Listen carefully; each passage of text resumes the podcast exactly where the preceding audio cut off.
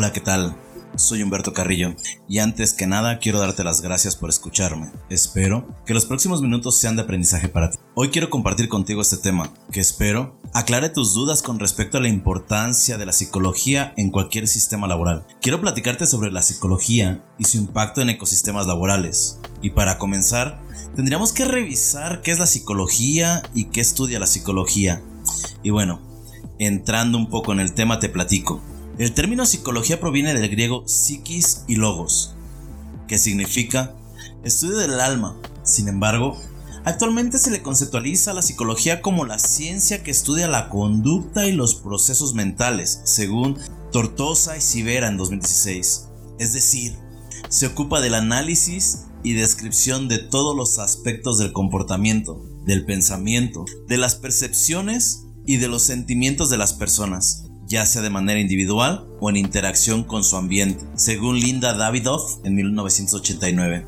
Sin embargo, ya como tal, el estudio científico de la psicología como ciencia del comportamiento, de las cogniciones y de las emociones data de los siglos XVIII y XIX, gracias a los avances en diversas materias tales como la fisiología, la neurología, la física, química y matemáticas, las cuales constituyeron los avances decisivos para la aparición de la psicología experimental, siendo así que la psicología tiende a constituirse como ciencia autónoma y a acercarse a las ciencias naturales, según Müller en 1966.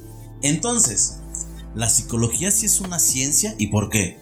Claro, claro que es una ciencia, porque toda aquella disciplina que utiliza el método científico es una ciencia y la psicología utiliza el método científico. El objeto de estudio es el ser humano, su pensamiento, cómo siente, su comportamiento, la forma de relacionarse, cómo se construye su personalidad, sus emociones, etc. Es un método científico complejo, constituido por unos determinados pasos aprobados por una comunidad científica y estos pasos garantizan que las conclusiones extraídas sean producto de una investigación que implica comprobaciones repetidas, contrastación con otros casos, constatación de datos, experimentos en entornos naturales o entornos controlados, cuyo objetivo es ampliar conocimiento sobre una ciencia. En nuestro campo en específico, ampliar conocimiento sobre el objeto de estudio, personas como tú o yo. A partir del siglo XX, se comienzan a elegir diversos enfoques o corrientes en psicología que han imperado en la actualidad.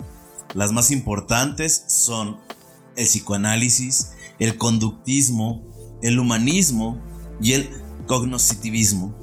Pero, bueno, y todo lo anterior, ¿cómo me beneficia en mi entorno laboral? La psicología describe lo que hace que las personas se comporten de diferentes maneras. En otras palabras, describe los impulsos o deseos que fomentan ciertos comportamientos. Al entender esto, podremos abrir nuevas posibilidades en nuestro entorno en el momento en que descubramos qué tipo de personalidades y motivaciones existen en nuestro ecosistema laboral. Al saber qué motiva a nuestros equipos de trabajo, podremos implementar soluciones que refuercen esas motivaciones y obtener resultados satisfactorios en nuestro plan de metas y resultados. Existen muchas teorías sobre las motivaciones y o necesidades de los seres humanos, pero para este podcast nos centraremos en la teoría de Maslow, que nos habla de cinco niveles de necesidad que a su vez motivan al ser humano.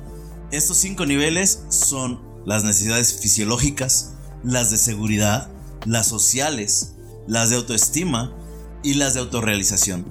Quiero comentarte que estas necesidades se van supliendo en orden de importancia, siendo las primeras las fisiológicas y las últimas las de autorrealización.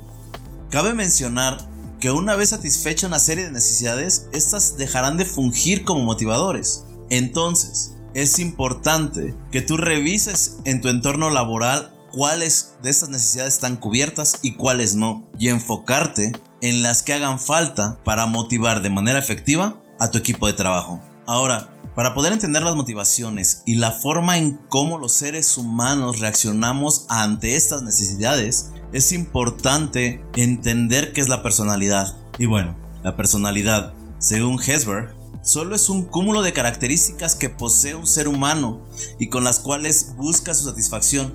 Para poder entender más claramente. Te platico que estas características se dividen en dos grupos principales. El carácter y el temperamento. El temperamento son todas esas características que se han ido heredando y el carácter son las características que son aprendidas en el medio en el que se desenvuelve ser humano. Ahora yo te pregunto, ¿qué de diferente sería tu entorno laboral si pudieras saber qué tipo de personalidades imperan en tus ecosistemas laborales y de qué manera potencializar esos motivadores. Basta con un psicólogo que pueda realizar pruebas e investigaciones, que te ayude a interpretar los resultados, pero sobre todo poner a tu servicio toda esta información para mejorar tu ecosistema, tu ambiente laboral y de esta manera tener los mejores resultados posibles. Como te puedes dar cuenta, la psicología no solamente es una ciencia que estudia al ser humano, y la forma en cómo piensa, cómo aprende y cómo se desenvuelve en un ambiente social.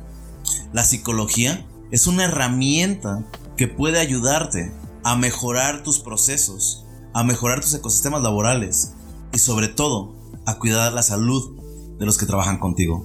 Si quieres saber más del tema, la información la he obtenido de los libros Introducción a la Psicología de Linda Davidoff, editorial McGraw-Hill, Historia de la Psicología de Tortosa y Sivera, editorial McGraw-Hill. Teorías de la personalidad, de Cloninger, editorial Trillas.